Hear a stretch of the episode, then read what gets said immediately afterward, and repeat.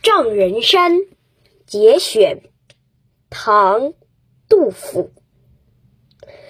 自为青城客，不垂青城地。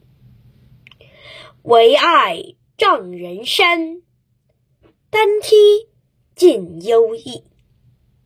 师弟据说皇帝曾经封青城山为五岳丈人，所以青城山也被称为丈人山。诗说。这首诗表达了诗人杜甫对青城山的喜爱之情。